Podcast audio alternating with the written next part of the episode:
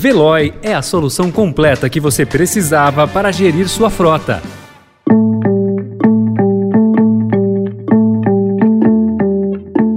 Oi, bem-vindo, bem-vinda. Começa agora mais uma edição do Notícia no seu Tempo, o podcast do Estadão, para você ouvir as principais informações do jornal. Esses são os destaques do dia. Em reunião, Lula vai enquadrar ministros e centralizar decisões. Alckmin fala em reindustrializar o Brasil com economia verde. E viver em frente a uma praça perdeu valor em São Paulo. Hoje é quinta-feira, 5 de janeiro de 2023. Estadão apresenta Notícia no seu tempo.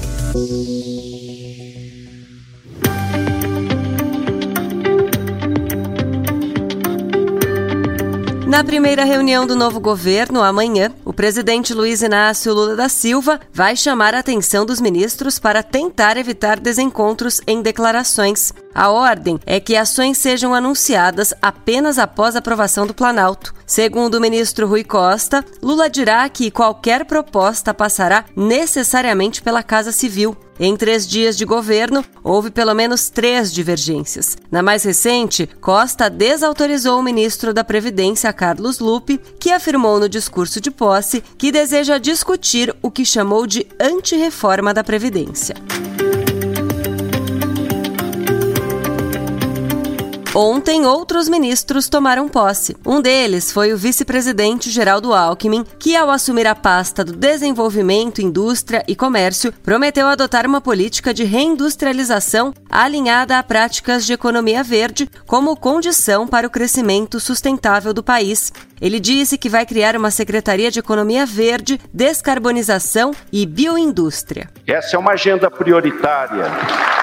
Inclusive, para assegurar a competitividade do produto nacional no comércio mundial. A política industrial brasileira precisa estar em sintonia com as necessidades da sociedade mundial. A sociobiodiversidade será o ponto de partida da nova política industrial. Algumas frentes que serão exploradas no desenho de programas dessa natureza incluem, por exemplo, o complexo industrial da saúde, energias renováveis, hidrogênio verde, mobilidade, como alguns exemplos. Alckmin falou ainda que a ideia é de que a área trabalhe em parceria com o Ministério do Meio Ambiente.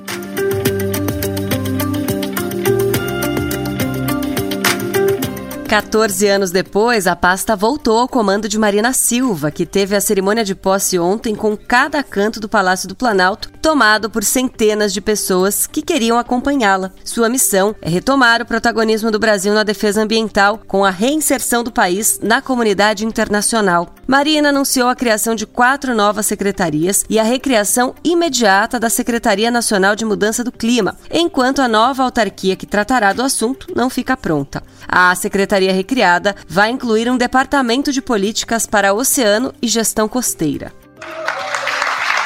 Além disso, até março deste ano será formalizada a criação da Autoridade Nacional de Segurança Climática no âmbito do Ministério do Meio Ambiente, além da criação de um Conselho sobre Mudança do Clima, a ser comandado pelo próprio Presidente da República e com a participação de todos os ministérios que estão agora nessa esplanada, da sociedade civil, dos estados e municípios.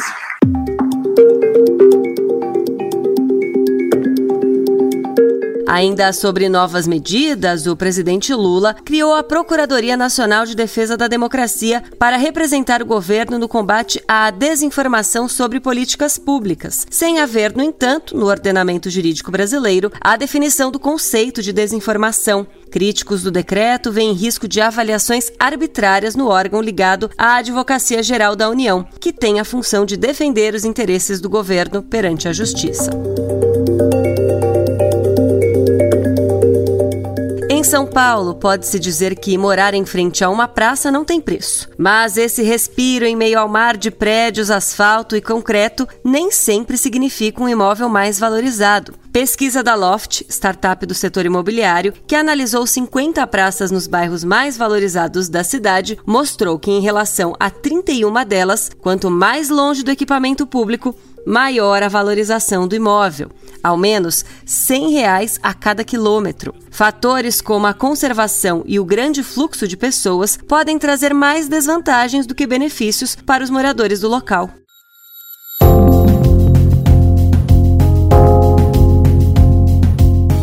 Novas medidas sobre saúde. O governo Lula revogou a portaria do último dia de mandato do ex-presidente Jair Bolsonaro, que definia novas regras para abrir cursos de medicina. Com isso, as aberturas de vagas seguem congeladas até abril, quando vence a moratória assinada pelo governo Michel Temer.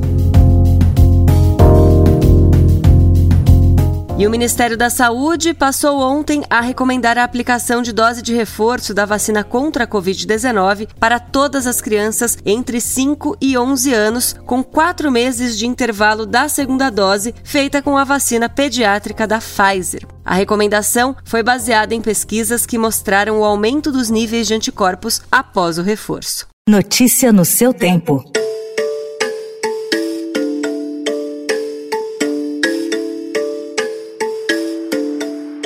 Luiz Soares entrou em campo pelo Grêmio pela primeira vez na noite de ontem. Pisou no gramado da lotada Arena em Porto Alegre às 8 e 4 da noite para ser apresentado à torcida. Muito difícil para mim falar português, mas eu vou falar agora isto.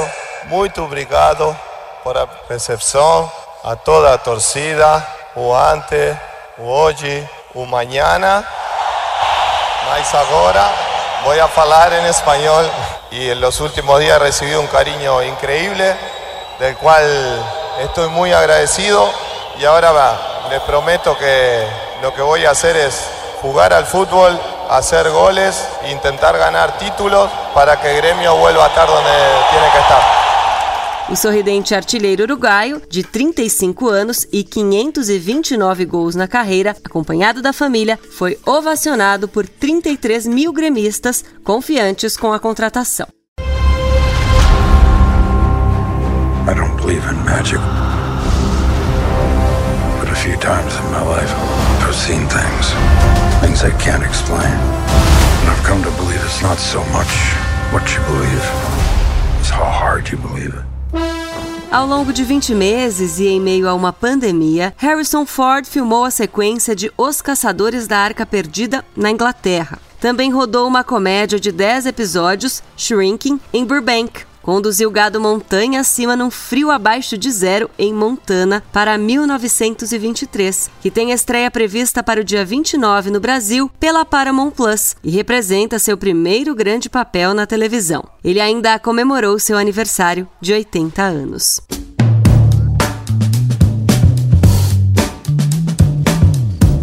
Essa foi mais uma edição do Notícia no seu tempo. A apresentação e o roteiro são meus, Adriana Simino, a produção e a finalização da Mônica Herculano. O editor de núcleo de áudio é Emanuel Bonfim. Obrigada pela escuta.